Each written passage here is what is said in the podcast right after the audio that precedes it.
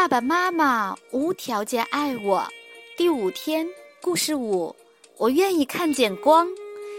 这是一个清晨，杰尼夫走出他的卧室，听见妈妈说：“你知道吗？我想我们得把这盆植物扔掉了。我想它差不多死了。”杰尼夫走进植物，看见有些叶子已经塌了下来，它看上去非常虚弱。他靠近植物，问：“你怎么了，小植物？你想要死吗？”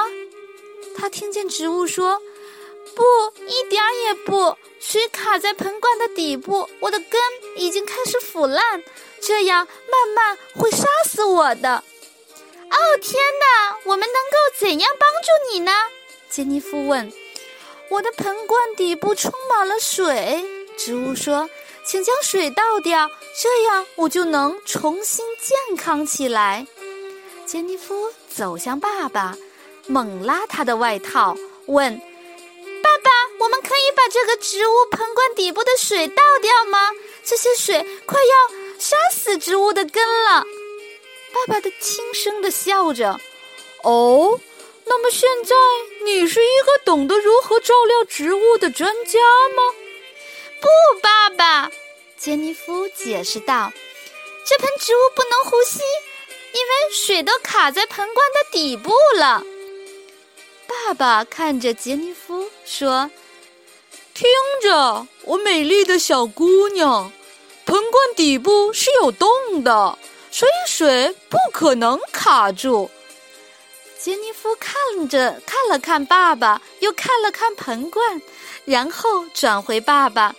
你可以检查一下盆罐，看看洞是不是被堵住了吗？求你了！爸爸从早餐桌边站起来，走向植物。他拾起植物，慢慢的把盆罐翻转过来。让他非常惊讶的是，他看见有几块石头堵住了洞，真的有很多水堵在了盆罐里。